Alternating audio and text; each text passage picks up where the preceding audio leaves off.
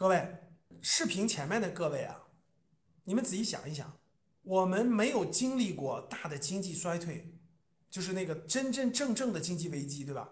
就是几年以上的。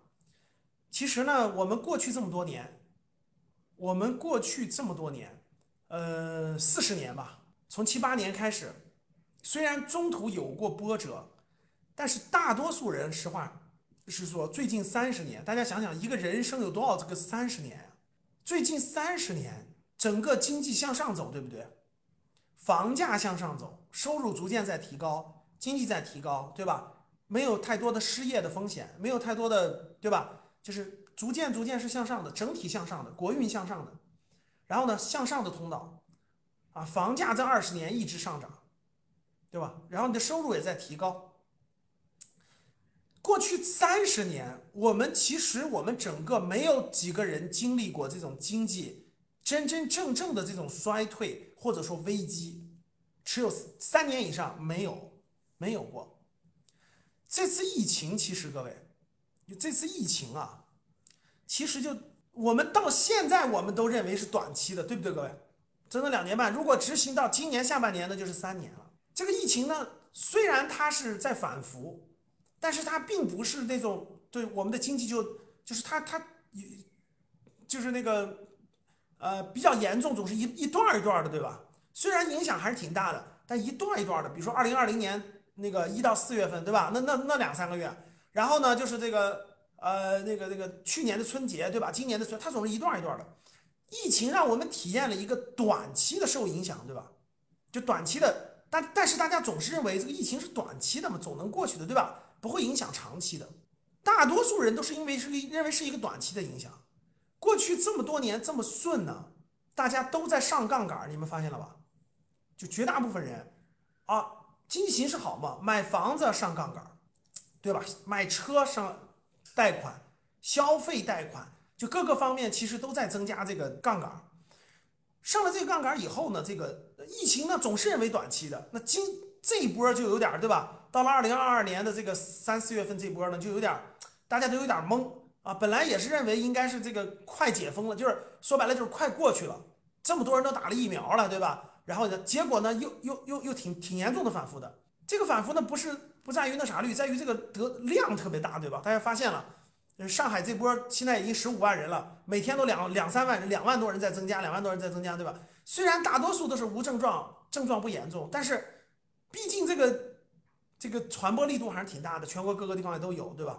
世界各地也是一波一波的，你别看开放，世界各地也是一波一波的。就这个，如果这个大家到现在也是认为这个是短期的，大家想过没有？如果后面叠加个经济危机，对吧？就后面叠加个经济危机，比如从今年下半年到明年，对吧？又又再来个经济危机，那可能这对我们的影响就不是前面两三年了，可能后面还有三年呢。你能扛得过去吗？对呀，这个疫情什么时候过去？然后呢，这个经济如果全球经济还来个大经济危机，全球性的经济危机，各位你能扛得过去吗？我问大家一个问题，就是你人生当中，人生很长，这么长，你终于赶了一段是吧？疫情过又又带一波，又带两两到三年的经济危机。从两千年开始，二零二零年、二零二一年、二二年、二三年、二四年，假设二五年这个这个疫情才能结束，危经济危机才能结束。假设啊，你还有未来还有三四年，你能扛得过去吗？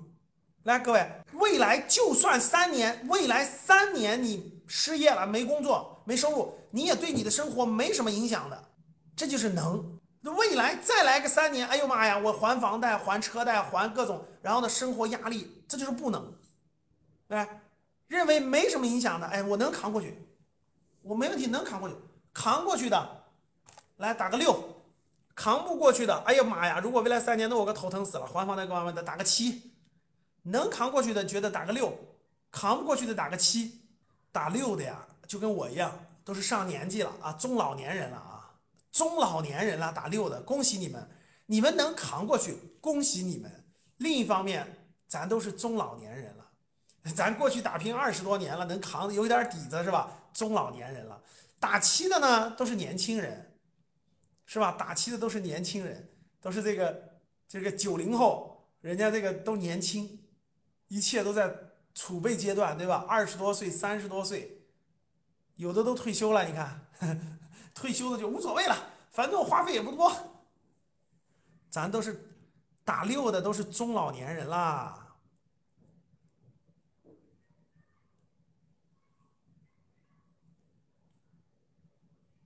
对，也得看心态。是的，其实心态乐观啊，其实也没什么大不了的，是吧？也总能扛得过去啊。好了，各位，我我提出来的第一点呢，其实我想说的就是，各位，这个未来经济形势、国际形势不乐观，不乐观。这种情况，未来如果疫情再拖个两年，对吧？然后呢，这个经济形势再来场经济危机，两到三年的经济危机啊。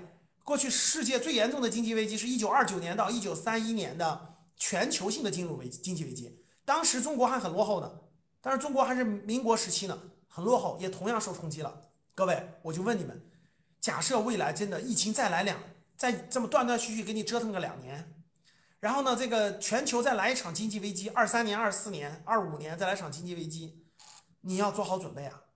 我不是说你就一定扛不过去等等的，就是这是有可能的呀。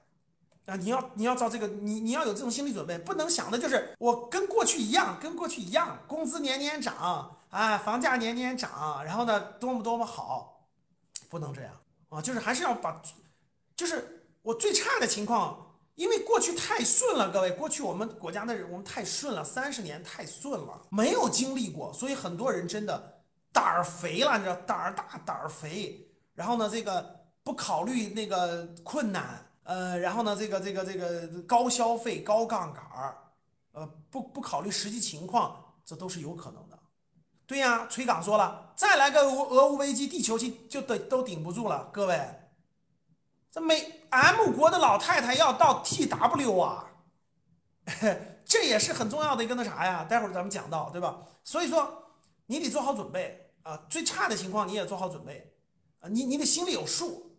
所以呢，为啥我反复强调说不要高杠杆儿，不要高负债，啊，要控制控制好合理控制好你的财务状况，啊，你的财务配置状况，啊，不要高负债。